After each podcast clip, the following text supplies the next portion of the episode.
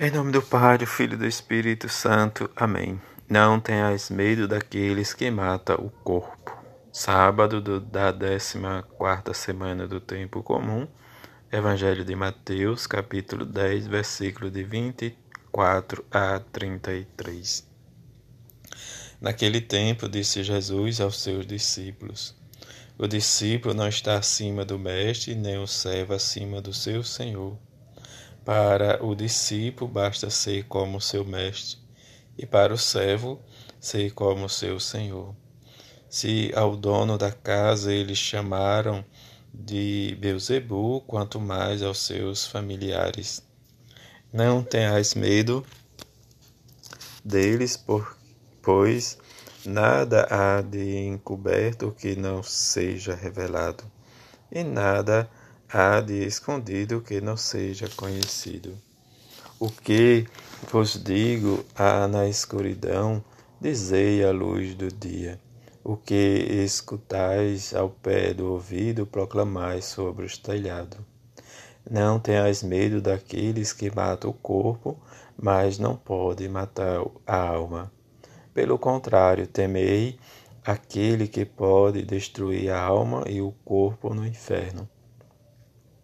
Não se vende dois pardais por algumas moedas. No entanto, nenhum deles cai no chão sem o consentimento do vosso Pai. Quanto a vós, até os cabelos da cabeça estão todos contados. Não tenhais medo, vós valeis muito mais do que muitos pardais. Portanto, todo aquele que se declara a meu favor diante dos homens, também eu me declararei em favor diante dele, diante do meu Pai, que está nos céus. Aquele, porém, que me nega diante dos homens, também eu renegarei diante do meu Pai que está nos céus. Palavra da salvação, glória a vós, Senhor.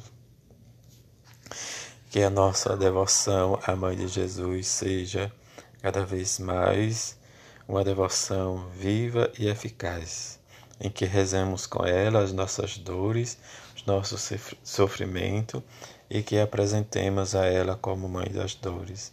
Diante de todas essas dificuldades em que passamos, circunstância em que às vezes nós não esperamos, e também rezemos né, e coloquemos as pessoas que estão diz, em dificuldade, que seja espiritual, que seja material Rezemos por, to por todas elas, pedindo a mãe de Jesus.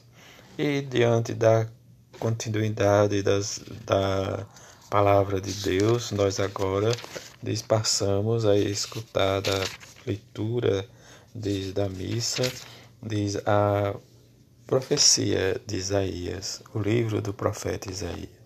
Circunstância, como ele diz, apenas sou um homem de lábios impuros, mas eu vim com os meus olhos o Rei, o Senhor dos Exércitos. Diante dessa vocação, né, desde o chamado deste profeta, como ele diz, diz: Quem enviarei? Quem irá por nós? Eu respondi: Aqui estou, envia-me. Essa prontidão do profeta Isaías que vai descobrir a santidade de Deus, a sua glória universal, que torna-se base de uma vocação. Vocação é essa que ele vai desanunciar e denunciar as injustiças em que ele vive diz, diante da sua missão, da sua conversão, cada dia da sua mensagem e fazendo, diz, na entrega da vontade de Deus, diz, da sua colaboração em sua obra. Ver a Deus é irradiá-lo, diz, com calor e luz em que o próprio Jesus hoje nos convida a uma experiência para que nós não tenhais medo, ou não tenhamos medo da circunstância que vivemos. Desde o início, a igreja anda passa por dificuldade. Dizem que vive desde diante das tempestades que surgem e das perseguições, diz bastaria, diz para destruir ou né, de nos iludir ou outra circunstância, mas diante de tudo isso, é característica do discípulo de Jesus se expor a ataques e perseguições.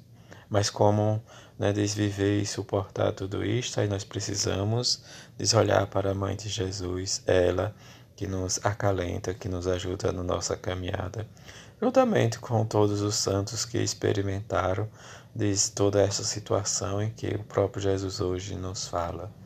Viver a fidelidade do Evangelho e do anúncio, sermos íntegros, verdadeiros, sinceros, de viver uma realidade em que às vezes a nossa fé nos aponta para horizontes diferentes.